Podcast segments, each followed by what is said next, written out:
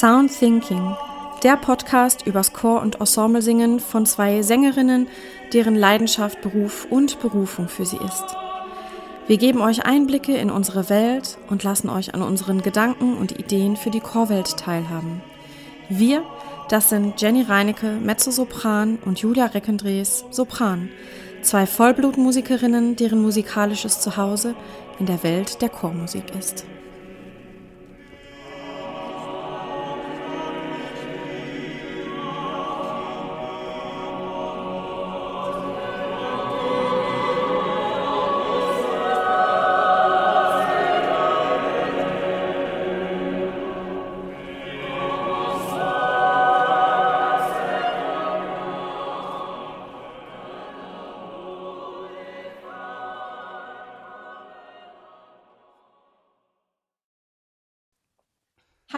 Herzlich willkommen, liebe Zuhörer und liebe Zuschauer, zu einer neuen Folge von Sound Thinking. Sie hören gleich und sehen jetzt schon, wer das Video guckt, dass es heute eine ganz besondere Folge ist, denn wir haben zwei Gäste zu Besuch. Michi und Cedric besuchen uns heute, denn wir sprechen heute über das Thema Nachwuchsförderung und wollen erfahren, was junge Sänger beschäftigt, die im Chor singen und da sehr ambitioniert bei der Sache sind. Ähm, Cedric, kannst du vielleicht mal anfangen zu erzählen, wie genau bist du zum Chorsingen gekommen? Was hat dich bewegt, in den Chor zu gehen? Ähm, ja, wie kam es dazu? Ähm, tatsächlich war es bei mir, dass das schon ziemlich früh angefangen ähm, hat, weil ich komme ja aus Dortmund und in Dortmund ist es halt so, hier gibt es die Chorakademie und äh, da ist es dann so, die gehen durch die ersten Schulklassen und dann kann man da eben als Kind vorsingen oder die ganze Klasse singt so ein bisschen. Und da war es halt dann schon, dass ich quasi einen Einladungsbrief bekommen habe zu einem Art Recall ähm, und dann quasi noch ein zweites Vorsingen gemacht habe und dann quasi mit sieben Jahren schon direkt angefangen habe, im Knabenchor in Dortmund zu singen. Ähm, und ja, so bin ich da eigentlich sehr früh reingekommen und sowas ist es halt auch schon ziemlich lange jetzt irgendwie ein Bestandteil von meinem Leben und etwas, was mir sehr viel Spaß macht. Ähm, ja, Michi, wie war es bei dir? Ähm, ich bin auch mit sieben tatsächlich in meinen ersten Chor gekommen. Äh, das war aber über meine, meine Mutter eigentlich. Also die hat schon immer in Chören gesungen. Und ähm, sie hat in einem Pop-Jazz-Chor in Bonn gesungen, wo ich herkomme. Und ähm, hat dann irgendwie da ähm, mitbekommen, dass die, ihr Chorleiter und auch seine Frau viel auch so Chorarbeit in der Gemeinde bei sich machen und so Nachwuchsarbeit. Und da bin ich dann bei seiner Frau in den Kinderchor gekommen und dann da so in dieser Gemeindearbeit aufgewachsen, genau. Und dann später auch dann ähm, in den gleichen Chor gekommen, wo meine Mutter dann noch lange gesungen hat. Ja. Da seid ihr ja beide wirklich früh eingestiegen ins, ins Chorsingen. Ähm, ich habe noch äh, eine Frage, bevor ich die Frage stelle, die wir jetzt eigentlich auf dem Plan stehen haben. Wo singt ihr denn heutzutage? Singt ihr nur in einem Chor oder in mehreren? Vielleicht auch, was waren zu dem Punkt, wo ihr heute seid, noch wichtige Zwischenstationen zwischen äh, sieben Jahre alt sein und äh, wie ihr heute jetzt äh, Chorsingen als Bestandteil eures Lebens seht. Vielleicht, Michi, fängst du an, davon ja, zu erzählen. Gern. Also ich singe momentan in vier Ensembles. Einmal ähm, der Pop- und Jazzchor von der Musikhochschule Köln, Vocal Journey. Dann der Landesjugendchor, worüber ja auch wir alle uns kennen. Ähm, dann noch in dem Pop- und Jazzchor aus Bonn, wo ich schon lange singe. Und äh, ich habe noch ein Vokalensemble hier in Köln. Genau. Das sind so meine vier. Wie viele Sänger sind in dem Vokalensemble? Sechs. Schön. Ja, genau. Also nimmt schon einen ähm, großen Bestandteil ein, würde ich sagen. Merkt man auch gerade wieder, wo alles wieder mehr losgeht. Plötzlich, oh, ganz viele Proben und es äh, ist aber auch voll schön gerade wieder. Ja. Genau. Cedric, wie ist denn dein Plan in der Woche so? Auch so viele Proben oder ist es ein bisschen entspannter? Ah, das ist alles im Moment, also weiß nicht, gefühlt ist halt im, so im letzten Jahr relativ viel weggebrochen. Also bei mir, ich fange mal so ein bisschen historisch an. Ich habe, nachdem ich, also ich habe ja im Knabenchor angefangen, wie ich gerade schon erzählt habe, und habe da gesungen, bis ich im, in den Stimmbruch gekommen bin. Und habe danach dann ähm, quasi war ich Gründungsmitglied im Jugendkonzertchor der Chorakademie ähm, und habe da dann tatsächlich bis zu meinem Abitur gesungen und ja auch sehr intensiv, vielen Proben die Woche. Ähm, danach bin ich dann quasi an der Chorakademie in das, also auch so eine Art ehemaligen Ensemble, was wir gegründet haben, was mittlerweile den Namen trägt, Konzertchor Westfalica, äh, was aber auch mehr ein Projektensemble ist. Ähm, und da gab es jetzt halt Corona-bedingt so gut wie keine Projekte. Daher ist das so ein bisschen flach gefallen, leider, wie ich sagen muss. Und ansonsten singe ich halt noch im Landesjugendchor.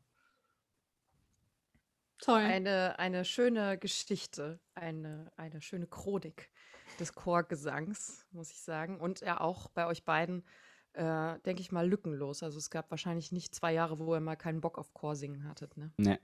Ja. In dem Zuge würde mich ganz kurz interessieren, wenn das in Ordnung ist, Jenny, dass ich da so reingerätsche.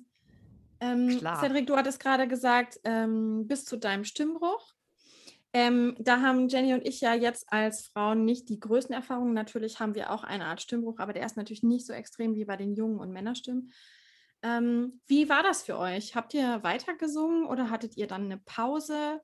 Ähm, wie, wie, wie fühlt sich das an? Ist es äh, unangenehm, dass das irgendwann passiert und man vielleicht ähm, eine Zeit lang nicht singen kann? Oder konntet ihr da einfach locker flockig drüber wegsingen und es ging nahtlos weiter? Also bei mir kann ich mich da noch relativ gut daran erinnern, weil es so eine ganz lustige Situation war. Wir hatten an einem Wochenende noch Konzerte mit dem Knabenchor. Und ähm, ich war halt, also in Dortmund ist es halt so, dass es auch dann Solisten im Knabenchor gibt, die dann auch Zauberflöten singen und so und so einen engeren Kreis. Äh, da habe ich halt nie dazugehört. Also ich war so als Knabenstimme, ich, war ich dabei, aber jetzt nie so besonders talentiert. Und dann habe ich, wusste ich halt dann in der Probe danach, habe ich versucht zu singen und es ging halt einfach nicht mehr. Also so man hat, wir haben dann irgendwie Einsingübungen gemacht, ich habe drei Töne gesungen, dann ist die Stimme weggebrochen. Und ich war völlig irritiert und wurde dann von unserem Chorleiter zu meinem Stimmbildner geschickt, so mit dem, klingt nach Stimmbruch, lass dich da nochmal untersuchen. Und dann bin ich halt zu meinem damaligen Stimmbildner gegangen, habe mit dem so ein bisschen und der so, oh ja, das ging jetzt plötzlich, weil ich war auch noch relativ jung, ich glaube mit elf oder mit zwölf war das bei mir. Ähm, das ging dann auch auf einmal ziemlich schnell und dann merkte ich halt so, dann kam erstmal die Sommerferien, in denen ich dann so gut wie nicht ähm, oder so gut wie gar nicht gesungen habe. Ich habe dann für mich so ein bisschen ausprobiert, aber gefühlt hatte man halt nur so einen Tonumfang von, von einer Oktave vielleicht. Und dann bin ich halt zu meinem späteren Lehrer Jens Hamann gekommen, dann im September so ungefähr war das.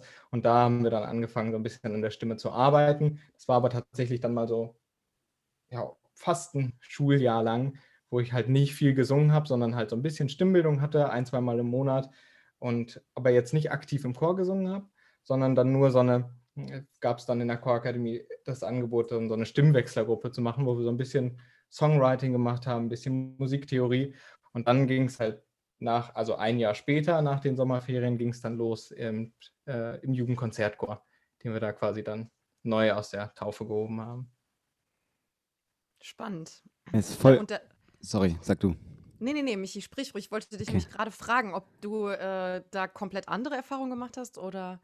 Also vor allem finde ich es voll krass, wie gut und detailliert du das noch weißt, alles. Und dann auch, dass du in dieser Institution, Konzerthaus irgendwie da so durch, also das dann so Stimmbildner und dann wurdest du zu Leuten geschickt, die sich das angeguckt haben. Bei mir war, es war auch relativ früh, glaube ich, mit elf oder zwölf. Und ich habe da halt gerade in so einem, ich glaube, das war so ein bisschen Übergangschor von Kinderchor zu Jugendchor quasi.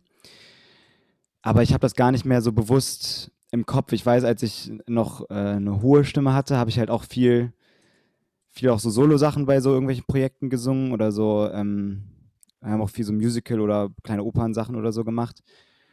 Aber dann irgendwann war das einfach so, dass meine Stimme war auf einmal irgendwie tief und äh, dann hat man halt irgendwie die tieferen Stimmen gesungen. Ich habe gar nicht mehr so ein, so ein Schlüsselerlebnis oder so im Kopf dazu tatsächlich. Ich glaube, bei mir, was, was was das halt so ein bisschen befördert oder was damit zusammenhängt, war halt, dass es für mich schon ein ziemlicher Einschnitt war, weil ich habe halt im Knabenchor gesungen und da hatten wir dann auch mindestens zweimal die Woche die Probe, manchmal auch dreimal und noch Stimmbildung. Das war halt dann auch schon ein ordentliches Pensum. Es hat zweimal Spaß gemacht, aber dann gab es halt diesen Moment, dass man kam dann eben in den Stimmbruch und dann war auf einmal alles weg. Also dann, wie gesagt, ein bis zweimal im Monat Stimmbildung, keine Chorproben mehr. Und wir hatten das dann im Knabenchor auch so, dass man sich dann immer noch groß verabschiedet hat. Also jeder hat dann irgendwie noch Süßigkeiten für den ganzen Chor äh, mitgebracht und äh, hat, wurde dann groß verabschiedet und gab noch eine kleine Rede. Und deswegen hat sich das, glaube ich, so ein bisschen bei mir schon als Einschnitt irgendwie etabliert. an den Total ich mich auch besonderes ganz gut erinnern Erlebnis. kann. Ja. Schön. Jenny, hast du das bei dir gemerkt?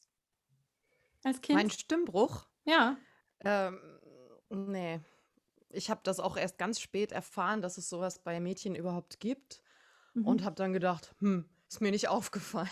Aber ich hatte in der Zeit auch ähm, keine, keine Einzelstimmbildung, sondern Ah, habe okay. einfach im Chor gesungen und bin da mitgeschwommen und äh, habe alle möglichen anderen Sachen auch im Chor immer gemacht. Ich habe zum Beispiel auch immer Klavier begleitet und ganz früh auch schon einsingen für generell haben sich einfach anders angefühlt. Ich konnte die Grenzen viel mehr spüren, die, die da sind. Also das habe ich wirklich deutlich gemerkt. Mhm. Ja, also das ist auch dann bei Mädchen offenbar sehr unterschiedlich. Vielleicht habe ich auch ähm, nicht so viel in der Ecke gesungen, weil ich äh, am Anfang in meiner Zeit in einem Mädchenchor habe ich äh, im Sopran gesungen, aber dann bin ich so, habe ich so einen äh, langsamen Abstieg in den zweiten Alt gemacht. Und dann kommt man natürlich nicht so oft in diese Region, wo, wo man im Passaggio dann irgendwas erspüren könnte. Ne? Also. Ah ja, okay, das könnte natürlich sein. Ja, ich habe da immer rumgegurkt und es Mhm. ist auch gefühlt jetzt die Hauptaufgabe des Jobs im Moment, also das Passaggio zu überleben. Mhm. Aber ist zum Glück kein Problem mehr. Aber es ist ein riesengroßer Teil. Ich denke gerade. Denke gerade, dass vielleicht der Abstieg in den zweiten Alt dann eigentlich äh, der, der Zeitpunkt des Stimmwechsels war, der mir gar nicht klar war. Jetzt so im Nachhinein vielleicht haben sie es von außen gehört. So, jetzt, jetzt, jetzt wird sie eine Altistin. Witzig. Lustig. genau. Ja. Bei uns war dann auch immer ganz Ja. witzig, weil wir ja wirklich diesen Wechsel von Knabenchor dann in Jugendbereich hatten, gab es dann halt Ja. auch immer so, so die Theorien und Statistiken. Wenn man vorher alt war, wird man wahrscheinlich Tenor, wenn man vorher Sopran war, wird man Bass und so. Wurde dann immer viel gemutmaßt, aber so wirklich weiß es ja keiner, äh, was da jetzt tatsächlich Sache ist. Wie war es denn bei dir? War es denn bei dir? Ich war vorher Mezzo und bin jetzt Bariton, also das, äh, kann ich jetzt nicht groß mitreden. Klingt Großartig. auch äh, logisch. ja. Naheliegend, ja. Der mittlere Weg. Der mittlere Weg, sehr schön. Ja, ähm, dann würde ich jetzt mal weiter schreiten zu der Frage, die wir hier ähm, ja eben auch schon mal besprochen haben. Also äh, Jenny, Moment. Ein kleiner Gedanke. Moment. Ja, du musst jetzt unterbrechen. Ja, Christian sagt, seine Kopfhörer liegen hier irgendwo. Weil meine Kopfhörer geben gerade den Geist auf übrigens. Ah, hier, die liegen auf dem Tisch hinter meinem Laptop. Lass mich mal eben gucken, ob ich die hier angeschlossen kriege. Es ist eher immer was Neues, ne? Je- Jede Folge gibt es irgendwelche technischen Probleme, die wir bisher noch nicht hatten. I hate it. Mal gucken, ob das geht hier.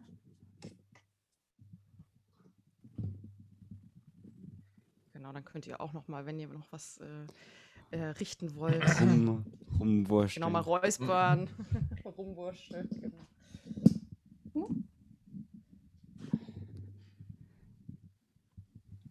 Er sagt schon mal Battery High. Ist doch schon mal gut. Guter Anfang. Aber er findet sie nicht, glaube ich. Hast du welche mit Kabel? Ich habe keinen Stöpsel am Dings. Sie Da sind sie. nicht. Oder? Nee. Aha. Sorry.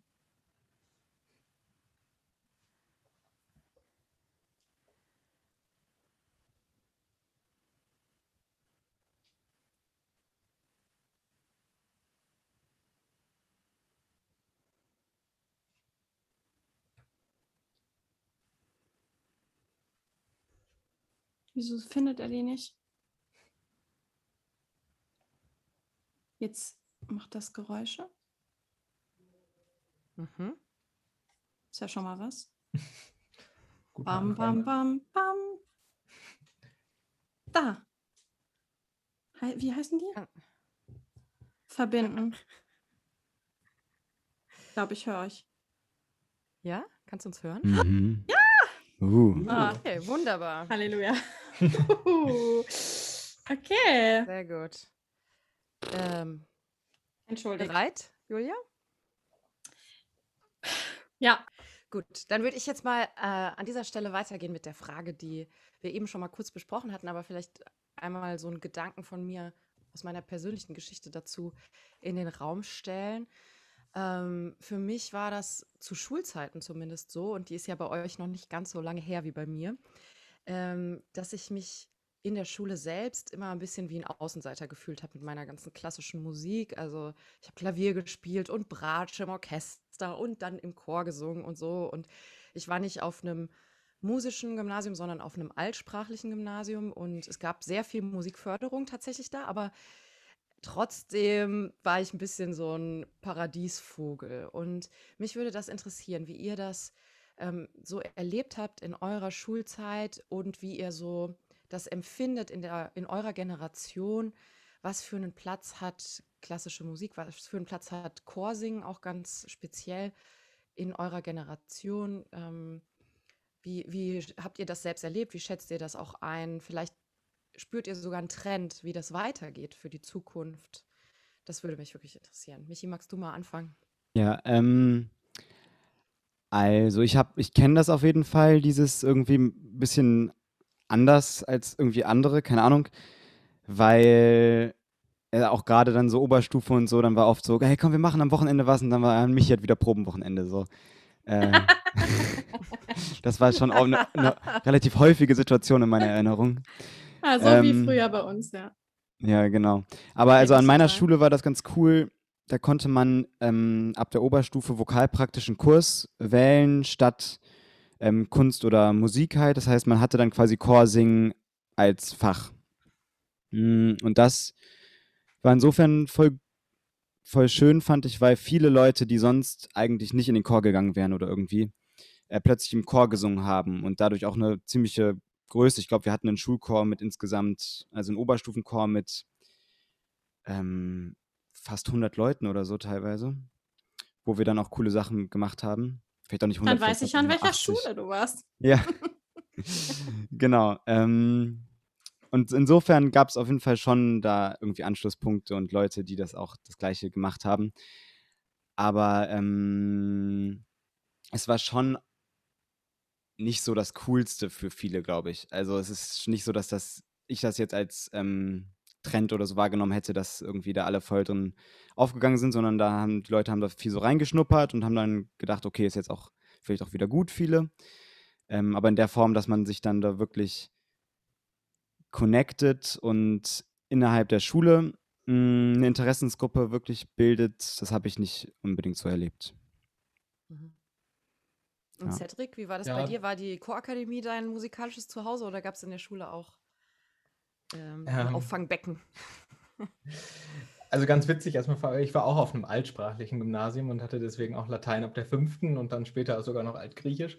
Aber ähm, ja, wir hatten auch sehr engagierte Musiklehrer allerdings und die auch mehrere Schulchöre und so ähm, hatten und auch jedes Jahr mehrere Konzerte. Da war ich allerdings tatsächlich nicht so involviert, wie man das jetzt vielleicht denkt oder wie das wahrscheinlich bei den meisten ist, ähm, dadurch, dass ich halt auch dann mit der Chorakademie viel zu tun hatte.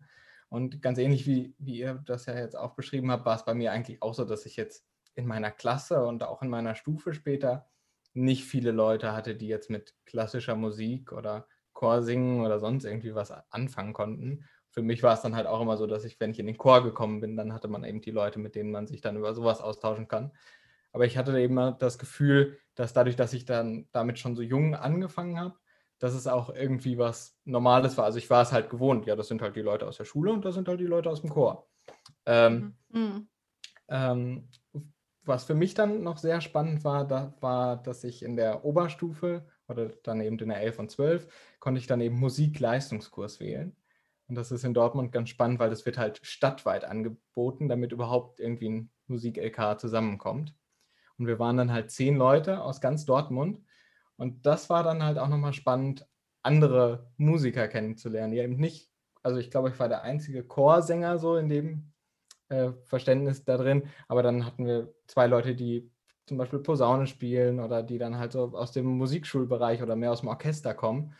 Ähm, und was für mich dann auch wieder, man hat da eine Schnittmenge, was ich, fand ich sehr spannend, aber man hatte trotzdem ganz unterschiedliche Erfahrungen gemacht. Teilweise kannte man sich dann doch schon über irgendwie sowas wie SVA ähm, oder solche Geschichten, aber es war trotzdem nochmal so eine ganz neue Mischung und mit zehn Leuten im Musik-LK war das halt auch eine super intensive Zeit. Äh, und was war auch etwas, was total schön war, sich da quasi auch im Schulkontext so intensiv mit Musik zu beschäftigen. Mhm. SVA würde ich gerade einmal ergänzen für, für Menschen, die uns zuhören und äh, das noch nicht gehört haben, diese Abkürzung. Es gibt ja im Deutschen sehr viele Abkürzungen von sehr langen Begriffen. SVA ist studienvorbereitende Abteilung, ähm, zumeist in Musikschulen. Zumindest ist das, wie ich diese Abkürzung kenne. Das ist dann größtenteils dafür eben Menschen, die sich dafür interessieren, eventuell Musik auch zu ihrem Beruf zu machen. Ähm, das ist ja bei euch beiden, glaube ich, unterschiedlich. Michi, willst du äh, Musik zu deinem Beruf machen? Bist du auf dem Weg dahin? Äh, ja, auf jeden Fall. Also ich bin jetzt seit dreieinhalb Jahren in Köln an der Musikhochschule und studiere seit, also seit sieben Semestern ins Lehramt und seit letztem Semester noch Gesangspädagogik. Ja, und ich weiß noch nicht hundertprozentig, wo die Reise so, so hingeht. Ich bin, also ich bin einfach noch, ich gucke mich gerade noch so um und nehme Impulse mit von überall irgendwie, aber ähm, Musik wird beruflich für mich auf jeden Fall eine große Rolle spielen, ja.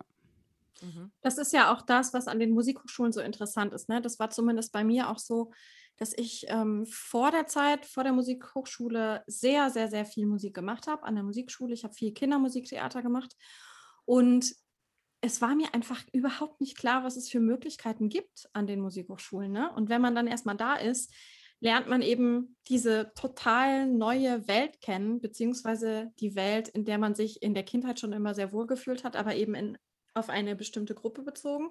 Und dann ähm, kommt man an die Hochschule und es gibt irgendwie, ich weiß nicht wie viele verschiedene Studiengänge, von denen man noch nie was gehört hat mhm. und merkt dann auch dort erst, okay, was mach, macht mir denn von den Sachen, die in einem Musikstudium inbegriffen sind, überhaupt am meisten Spaß?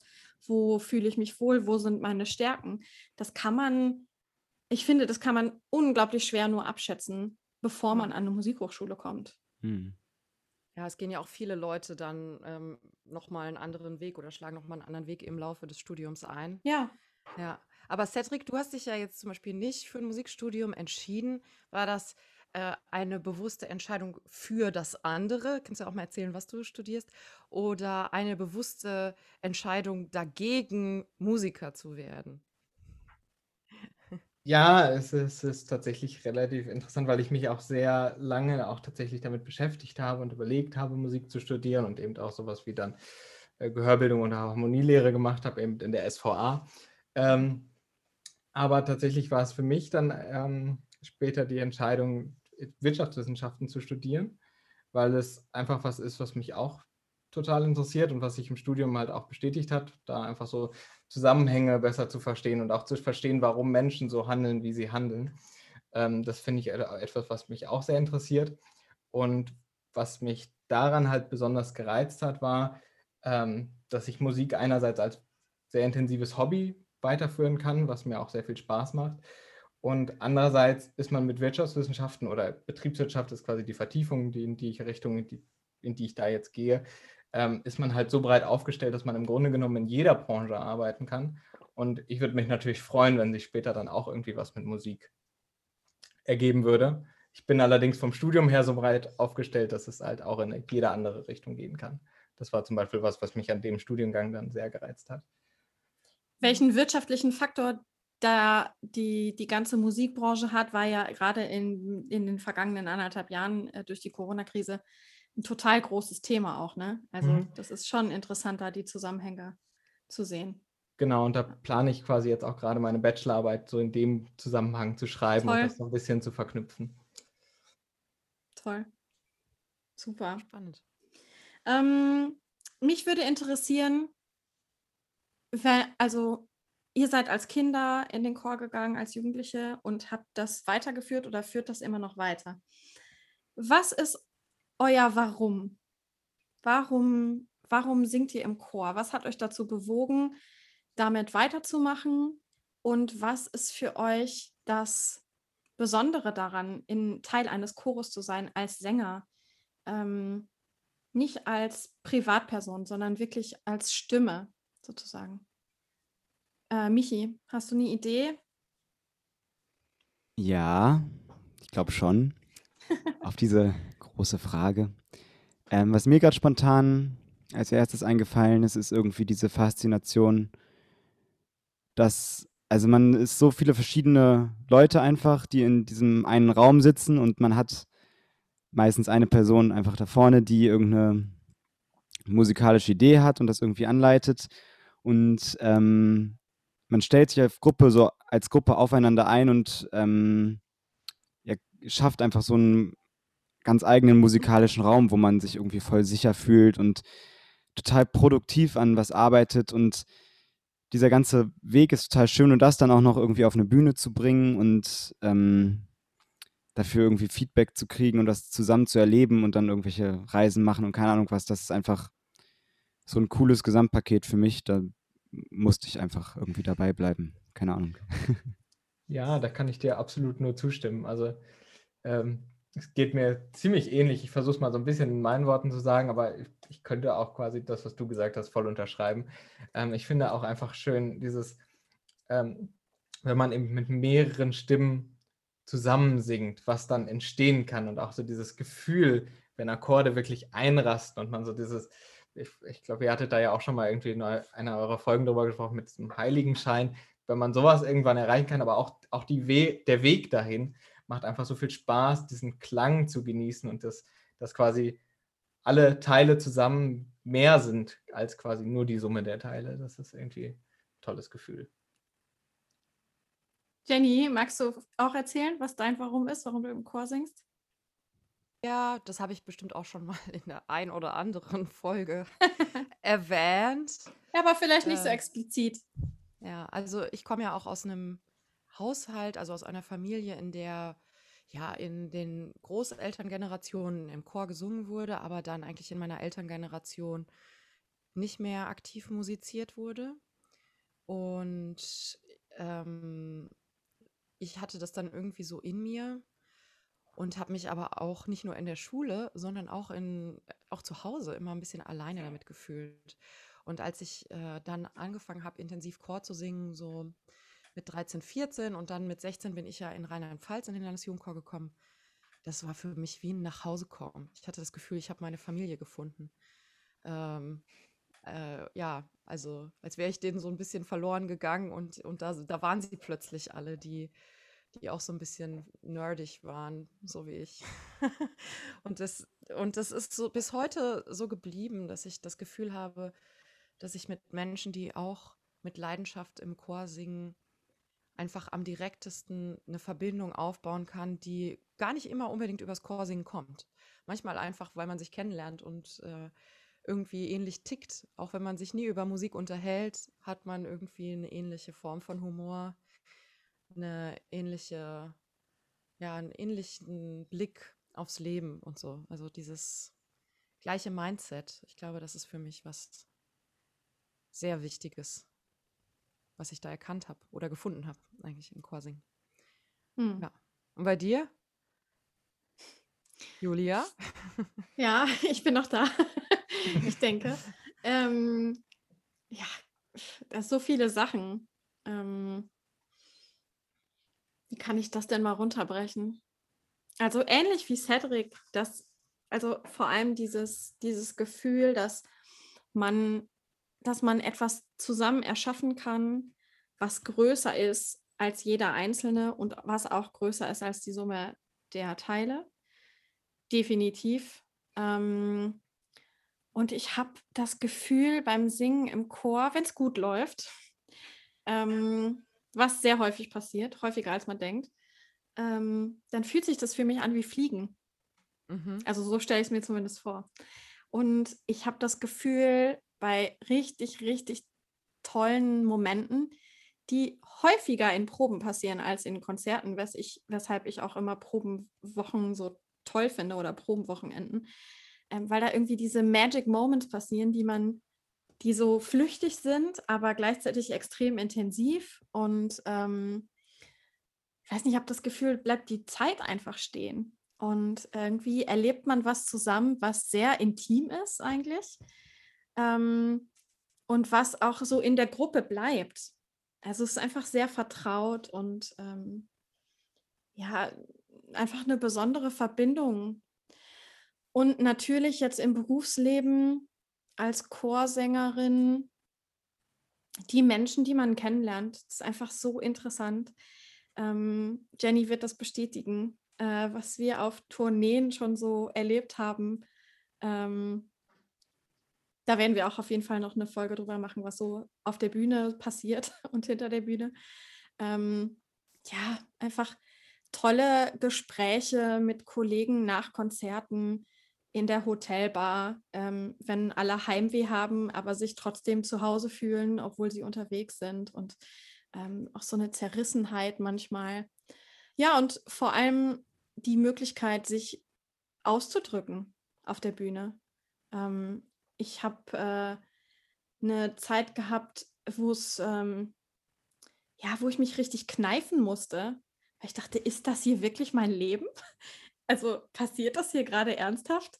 Ähm, ich habe das häufig im Konzertrebau in Amsterdam. Jenny wird, äh, wird äh, verstehen, warum. Das ist echt einer der schönsten Orte, die es gibt. Und, und da, dann, dann sitzt man da manchmal und hört irgendeinem Evangelisten dazu, wie er das nächste Rezitativ singt und denkt, krass, das passiert echt gerade und ich bin mittendrin. Und da erlebt man echt schöne Sachen. Echt schöne mhm. Sachen. Ja. Konzertgebau ist auf jeden Fall auch auf der Bucketlist. Ja. Ähm, ich war da einmal bei einem Konzert von Jacob Collier, hab mir uh. äh, den da angeschaut. Das war ist so ein schöner Raum. Ja, ist unglaublich. Es ist ja. wirklich unglaublich. Und wir hatten, ich weiß gar nicht, Jenny, waren wir da zusammen? Da haben wir, was haben wir denn da gemacht? Fauré Requiem und irgendein zeitgenössisches Stück Uraufführung. Und da hat das ähm, Kammerorchester, das Amsterdamer oder Niederlands Kammerorchester hat gespielt. Die haben irgendein Orchesterstück gespielt und es fing so aus dem Pianississimo an. Mhm. Und ich habe echt gedacht, Wahnsinn, der ganze Raum, da passen, wie viel passen da rein? 2000? 1200, 2000? Eins von beidem. schwer schätzen, ja. Alle haben die Luft angehalten alle in dem Raum. Also besonders die Leute auf der Bühne. Und das ist einfach so toll, wenn man sowas miterleben kann. Es ist, äh, ist wahnsinnig schön. Ja. ja. Und wenn man danach äh, von der Bühne geht und ähm, mit den Leuten noch ein Bierchen trinkt ähm, und dazu gehört irgendwie, ne? Das ist einfach total, total bereichernd. Ja, ähm, wenn, wenn ihr jetzt mal so ihr beiden euch mal vorstellt, ihr würdet äh, in unseren Schuhen stecken und äh, euch mit der. Größe 36 übrigens, also viel Spaß. äh, und ey, ich versuche gerade eine ernste Frage zu stellen. nee, ist okay.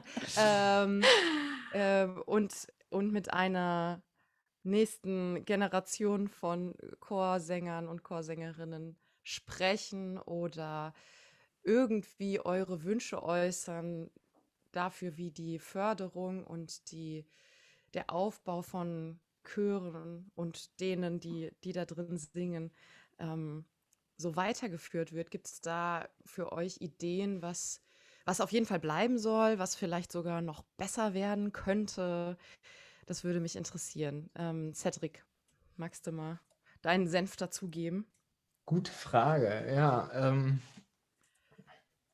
also tatsächlich muss ich sagen, ähm, fand ich für mich oder war es tatsächlich was, was für mich sehr gut funktioniert hat, war eben dieses Konzept der Chorakademie, dass man verschiedene Chöre, Altersbereiche, Leistungsniveaus, also Leistungsbereich und Breitenbereich wird es da bezeichnet und, ähm, und auch eben verschiedene Chöre, einfach Chorarten auch, alles unter einem Dach hat. Das ist einfach eine, eine tolle Sache, dass man dann auch zwischen den Chören wechseln kann oder auch verschiedene Sachen mal ausprobieren kann. Und man bleibt quasi aber trotzdem in dieser einen Institution und kennt sich trotzdem irgendwie ein bisschen aus und so. Das war tatsächlich was, was, was mir, was ich sehr angenehm fand und was ich sehr gut fand. Ähm, was ich mir tatsächlich wünschen würde oder was ich hoffe, dass einfach noch viel mehr Leute diese Erfahrungen machen können und machen dürfen. Also dass es noch viel breiter ist, dass noch viel mehr Leute eben ans Chorsingen kommen und diese, diese tollen Erlebnisse, über die wir ja gerade auch bei dem Warum schon gesprochen haben, das auch erleben, das fühlen können. Das wäre vielleicht so ein Wunsch. Und für jede mittlere Großstadt eine Chorakademie, so wie in Dortmund da Pionierarbeit geleistet wird auch. Das könnte es noch an viel mehr Stellen eigentlich geben. Ne? Ich Oh meine, ja. da kommen ja, kommen ja Leute auch aus dem Umland, jetzt nicht nur aus Dortmund Innenstadt hin, aber wenn man dann in, äh, keine Ahnung, in ähm, Kiel lebt, dann ist das dann doch ein bisschen weit, ne? Und das wäre natürlich schön, wenn es sowas ähm, eigentlich Ja. fast überall gäbe, eine solche Förderung. Ja, und was da halt auch tatsächlich spannend ist oder was mir auch, auch geholfen hat, da überhaupt reinzukommen, ist eben dieses Prinzip, durch die Schulen gehen und alle Kinder einfach mal vorsingen zu lassen, weil da sind jede Menge Leute dabei, die, denen das Spaß macht, die das super können oder da auf jeden Fall Talent für haben und dann so eben in, in unsere schöne Chorwelt quasi reinrutschen können. Mhm. Toll. Ja. Michi, was sagst du dazu? Voll, würde ich auf jeden Fall sofort unterschreiben. Sehe ich auch genauso. Was ich gerade gedacht habe, ähm, so, ähm, was ich cool, also ich finde so eine Vernetztheit auch von den Chören untereinander und auch irgendwie, dass Chöre selbst Informationen bereitstellen für die Leute, die irgendwie noch, hu- noch hungrig sind nach mehr, ähm, wo es hingehen kann oder was es noch für Angebote gibt oder so. Also so zum Beispiel so Ensembles wie so ein Landesjugendchor, wo man ja auch schon mit, wenn man noch Schüler ist, 15, 16 reingehen kann. Das ist einfach, ähm, dass die Leute das wissen, dass diese Informationen irgendwie an die Chöre kommen und auch irgendwie kommuniziert werden. Das finde ich total gut und ähm, auch so Angebote von Stimmbildung, so ab dem Stimmbruch oder wie auch immer, sind, glaube ich, total wichtig, weil ähm, das ist voll cool, wenn man das alles einfach natürlich im Chor mitnimmt und so. Aber ich glaube, so eine individuelle Auseinandersetzung mit der eigenen Stimme, auch irgendwie solistisch und individueller noch, ähm, ja, führt total zu einer Entwicklung noch bei, auch schon in einem jüngeren Alter und so. Und das ist, glaube ich, auch cool, wenn das noch mehr ist.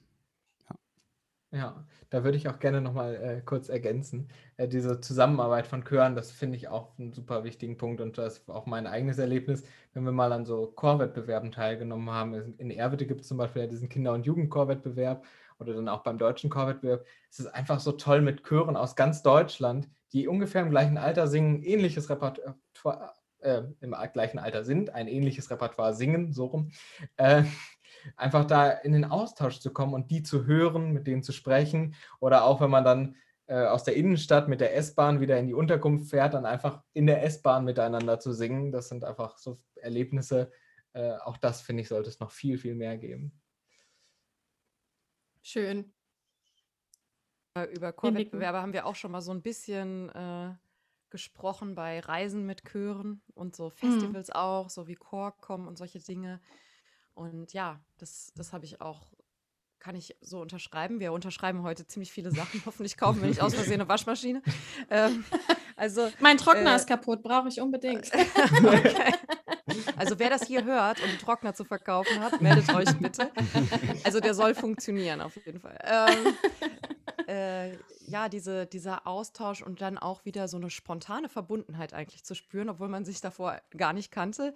Aber alle kennen irgendwie O Täler weit, O Höhen. Oder Rheinberger Keine Ahnung. Abendlied. Ja, das Ja, wollte ich auch genau. gerade sagen. Ja. genau, Abendlied oder meistens kennen die Chöre ja auch Aller Augen warten auf dich, Herre. Das wurde bei uns im Landesjugendchor zum Beispiel immer ähm, gesungen, wenn es Mittagessen gab. Hm. Äh, dann erhob sich irgendwann so ein E-Moll-Akkord im Raum und alle haben angefangen mitzusingen. Und äh, ja, diese Verbundenheit über die Musik, über das ähnliche Repertoire, was du gerade gesagt hast.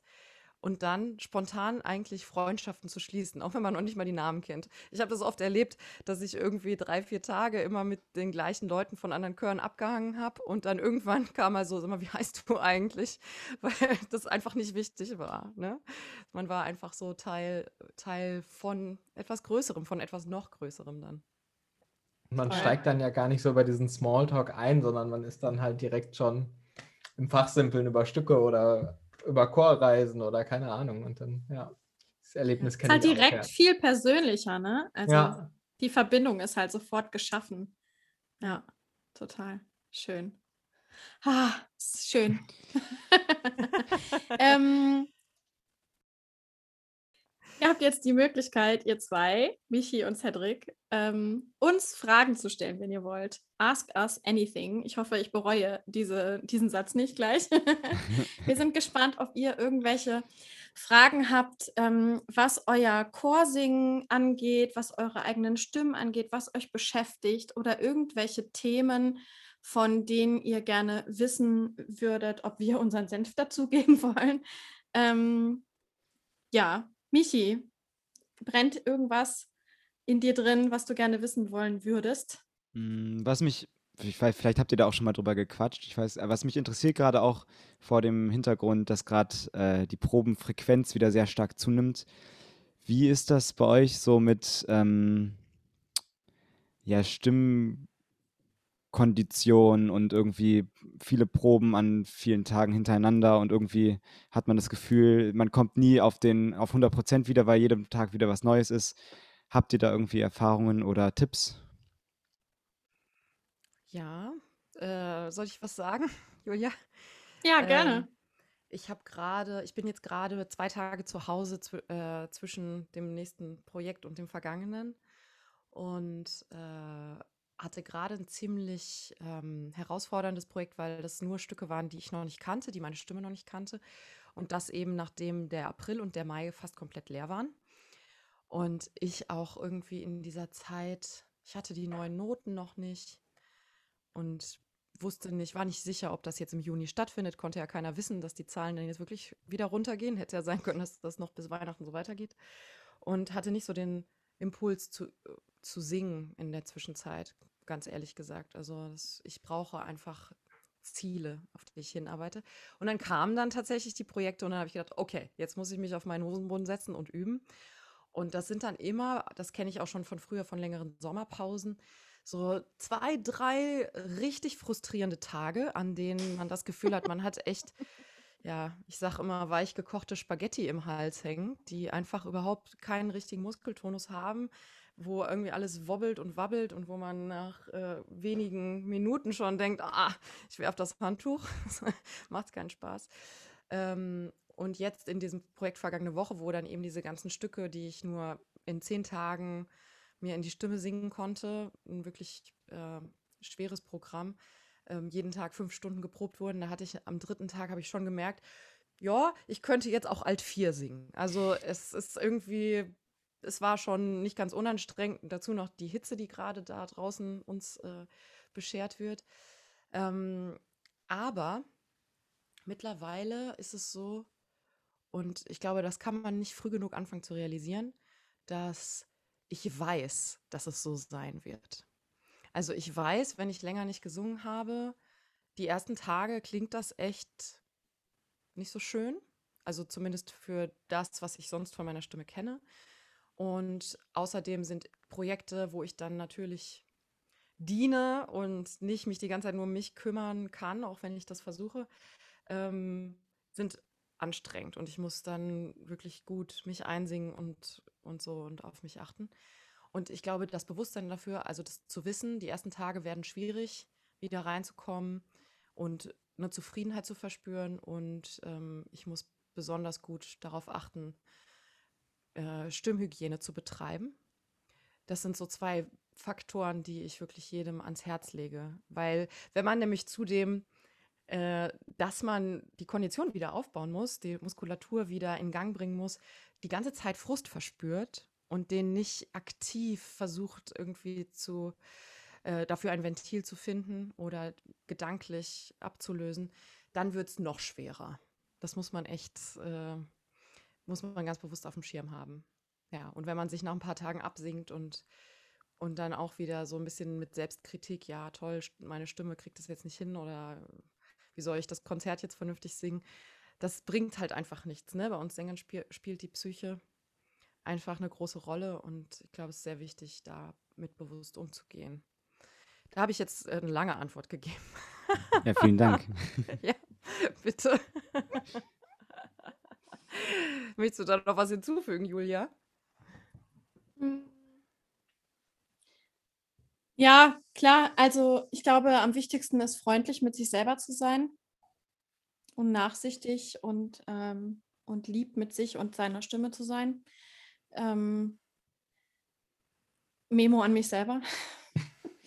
ähm, ich, ich weiß nicht, ich, ich habe grundsätzlich nicht so viel zu kämpfen mit abgesungen sein.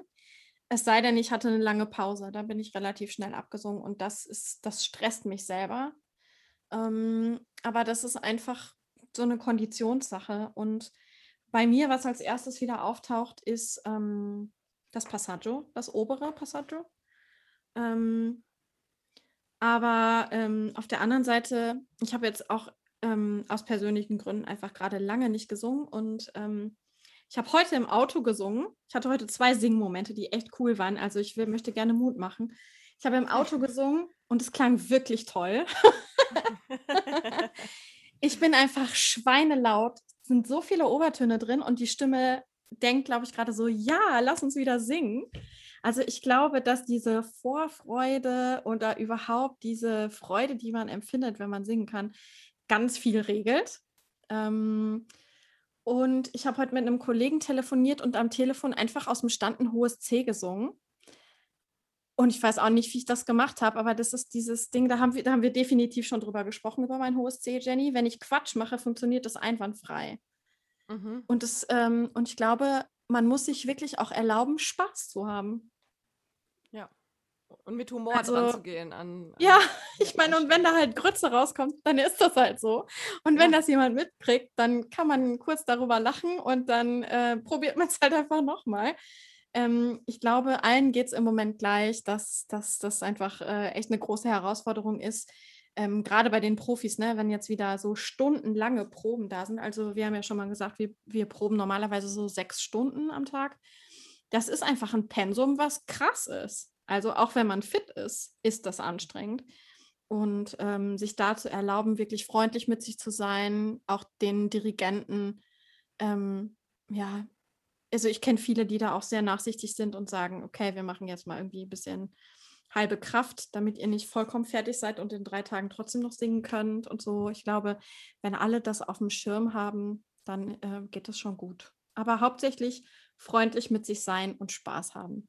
Ja. Mhm. Mut zum Kieksen. Oder Mut zu schönen Tönen. Ich meine, die, die kommen manchmal auch einfach raus. Ich war heute auch sehr positiv überrascht und dachte, Mensch, war, war, wenn das jetzt mal jemand mitgekriegt hätte. Inhalt des Vorsings. Bitte ein hohes C. genau. Ja. Cedric, wie sieht's aus? Hast du auch noch eine, eine Frage? Ähm, ich glaube, es ist keine ganz leichte Frage. Also mir fällt sie jedenfalls nie besonders leicht und äh, das zu beantworten. Aber was mich einfach mal so persönlich interessieren würde, wäre, habt ihr Lieblingschorstücke oder ein Lieblingschorstück? Ich persönlich finde es immer sehr schwierig, da auf irgendwas zu kommen, weil und gefühlt ändert sich das auch täglich. Aber weiß nicht, vielleicht könnt ihr da ja mal so einen Favoriten benennen oder vielleicht eine Top 3. Äh, habt ihr da sowas? Vielleicht Julia, Julia willst du mal anfangen? An, genau. Jenny, haben wir dieselbe Top 1? Ist die Frage. Ähm, ich, ich würde sagen, jein. okay, ich muss da kurz drüber nachdenken. Meinst du A cappella Chorstücke oder mit Orchester? Alles? Von mir aus auch gerne zwei Top 3 Listen, also weiß nicht. Aber das äh, sprengt vielleicht den Rahmen, weiß ich jetzt nicht. Ähm, also, ich sag mal A cappella, ja? Ähm, ich ver vergesse bestimmt tausend Sachen. Ah, ich kann mich aber nicht für eine Reihenfolge entsch entscheiden. Könnte definitiv, äh, ja, ja. Definitiv Rega Nachtlied.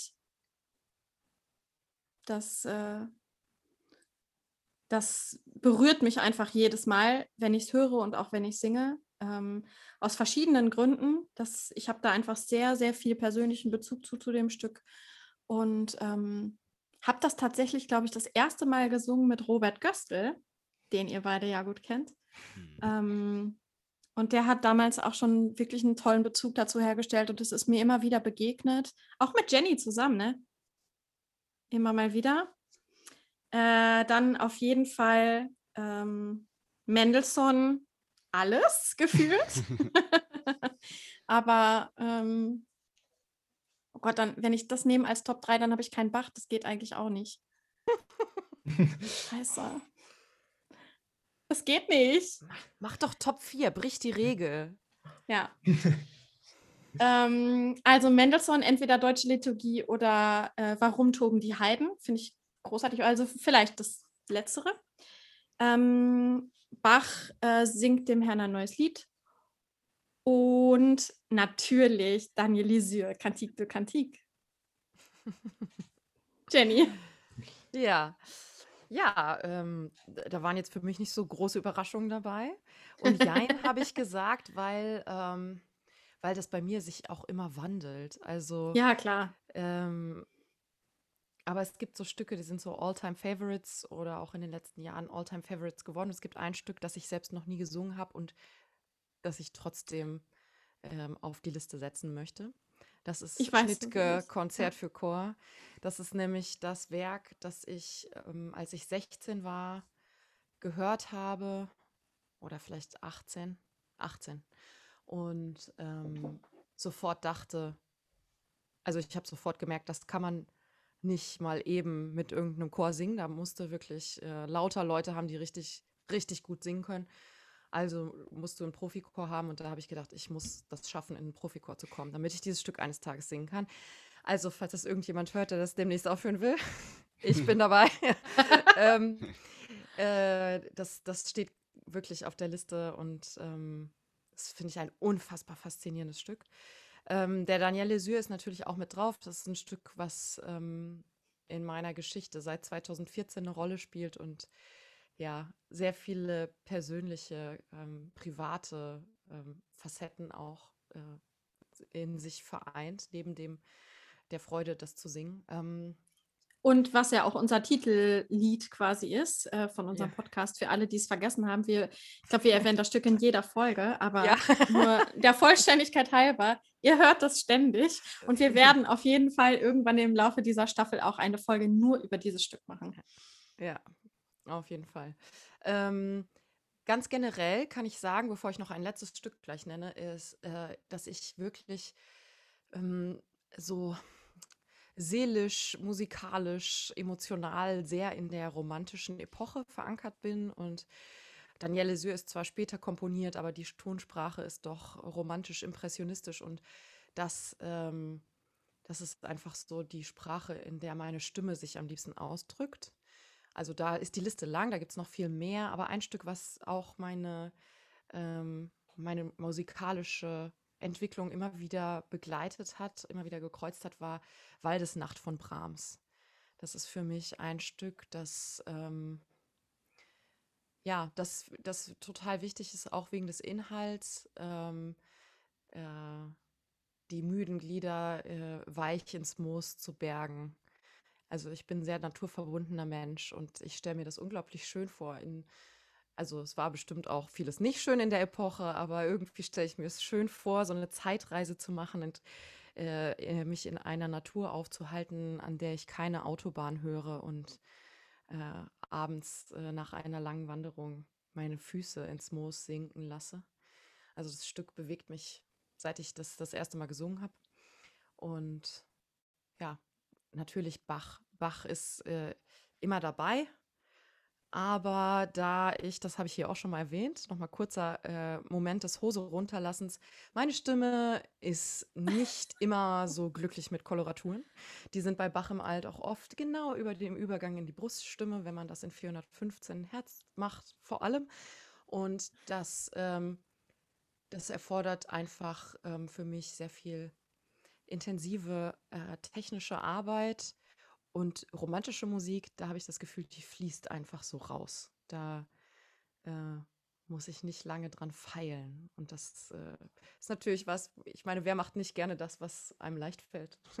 Ich denke, das, Ja. das kann ich ruhig sagen, ja. Genau. Das ist der Grund bei mir für Mendelssohn. mhm.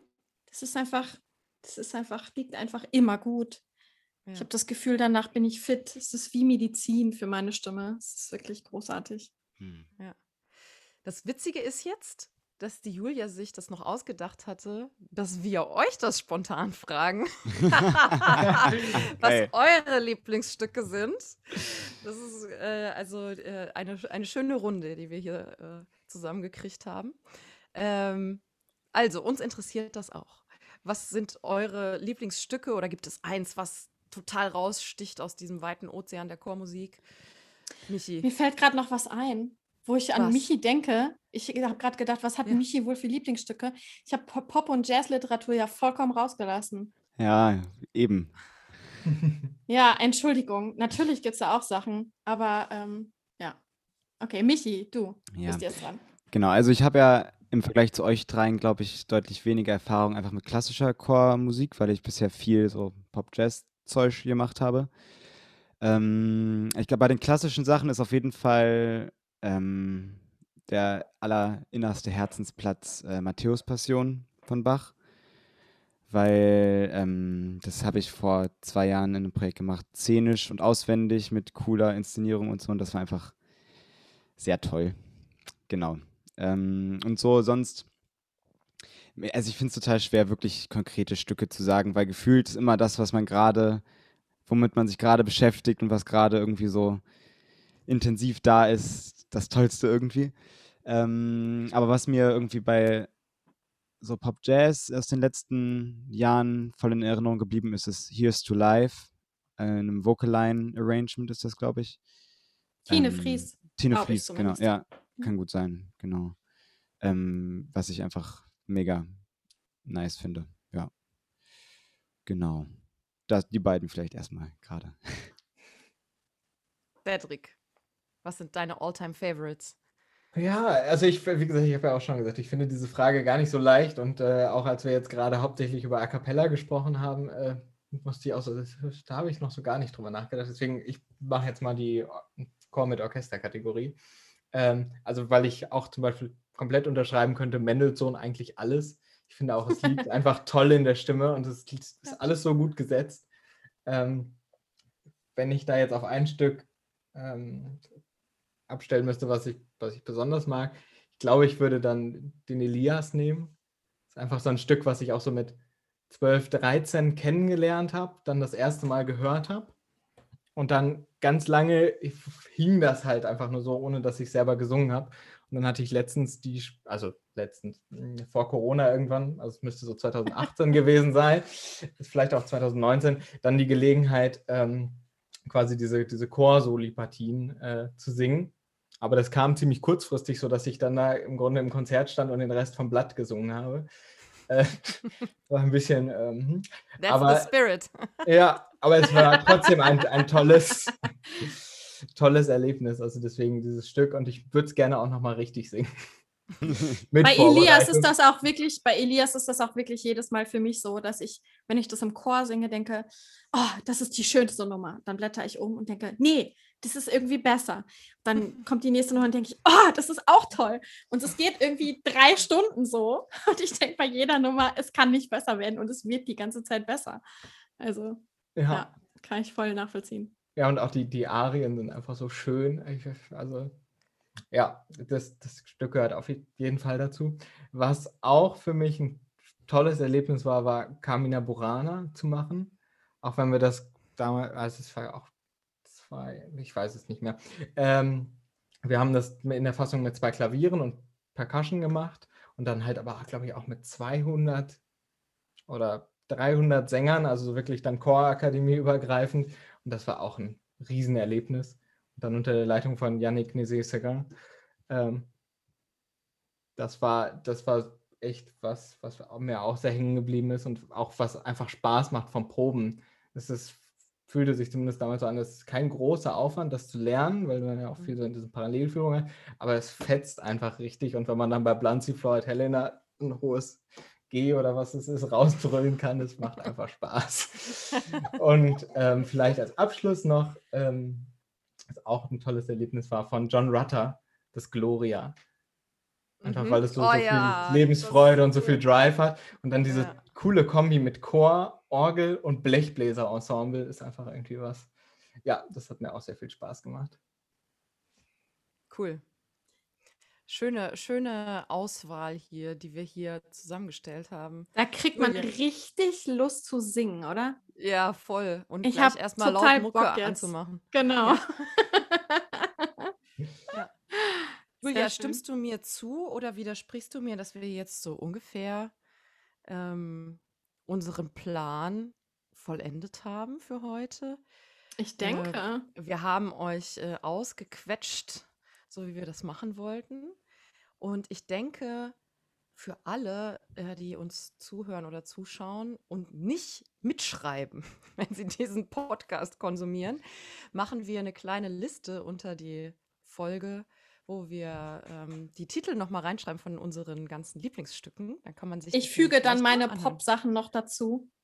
Genau, wir können die Liste ja noch Ja. ein bisschen erweitern, aber jedenfalls äh, äh, dann, wer Lust hat, äh, sozusagen diesen Podcast als Ausgangspunkt zu nehmen, noch äh, ein bisschen jetzt auch in Chormusik reinzuhören und nicht nur darüber zu hören, ähm, dann und nicht mitgeschrieben hat, äh, kriegt dann die Chance, einfach in, in der Beschreibung zu dieser Folge zu schauen, was da nochmal alles genannt wurde, wenn da vielleicht nicht alles hängen geblieben ist.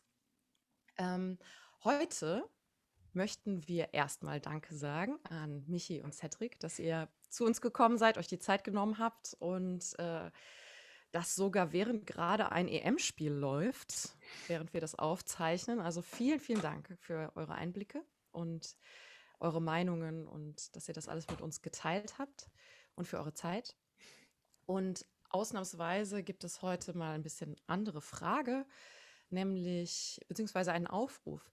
Wenn jemand, der hier zugehört oder äh, zugeschaut hat, ähm, eine Frage an die beiden Jungs hat oder an einen der beiden, dann meldet euch gerne bei uns und wir leiten die Frage weiter und freuen uns äh, da auch eine Connection herzustellen, auch vielleicht äh, andere Sängerinnen und Sänger im gleichen Alter und so. Falls da noch Fragen offen geblieben sind, geht in Kontakt, schreibt uns, wenn ihr bei YouTube dabei seid, in die Kommentare oder wie immer eine E-Mail an podcastsoundthinking at gmail.com.